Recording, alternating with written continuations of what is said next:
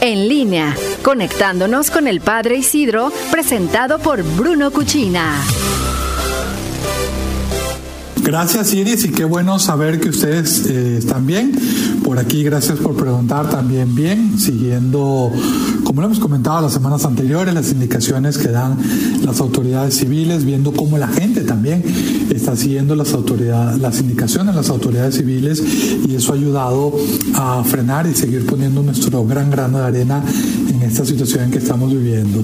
El Papa Francisco, justo ayer que fue el terremoto en México, el Papa se hace presente mandando un mensaje a las personas que han sufrido por este terremoto de diversas formas, el Papa cercano a todos ellos, a todas las personas que se encuentran afectadas en el mundo y bueno, a México, a quien le tiene tanto aprecio, pues el Papa también se hizo presente. Hoy fue la última catequesis antes del periodo del receso estival de julio.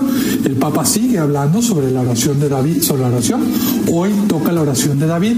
Recordemos que el rey David fue elegido para guiar al pueblo de, Israel, un joven que era pastor, que se, se, encargaba de cuidar y defender a los animales, pues intentó también comportarse posteriormente con el pueblo que le fue confiado con, con responsabilidad.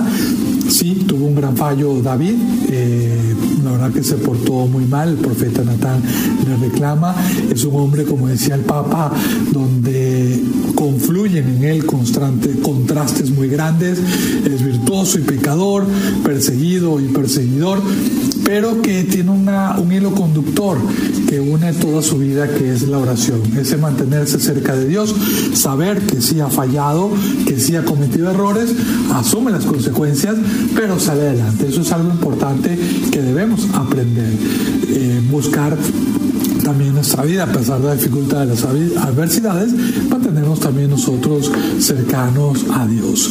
Desde aquí, desde Roma y el Vaticano, bueno, les mando un fuerte abrazo, espero que, que sigan muy bien un servidor a sus órdenes en las redes sociales. Estoy como arroba padre Isidro LC. Seguimos en contacto y aunque no hay catequesis a partir de la semana que viene, seguiremos comentando aquí con nuestra querida gente de noticieros en línea todo lo que se genera bueno desde esta zona del mundo.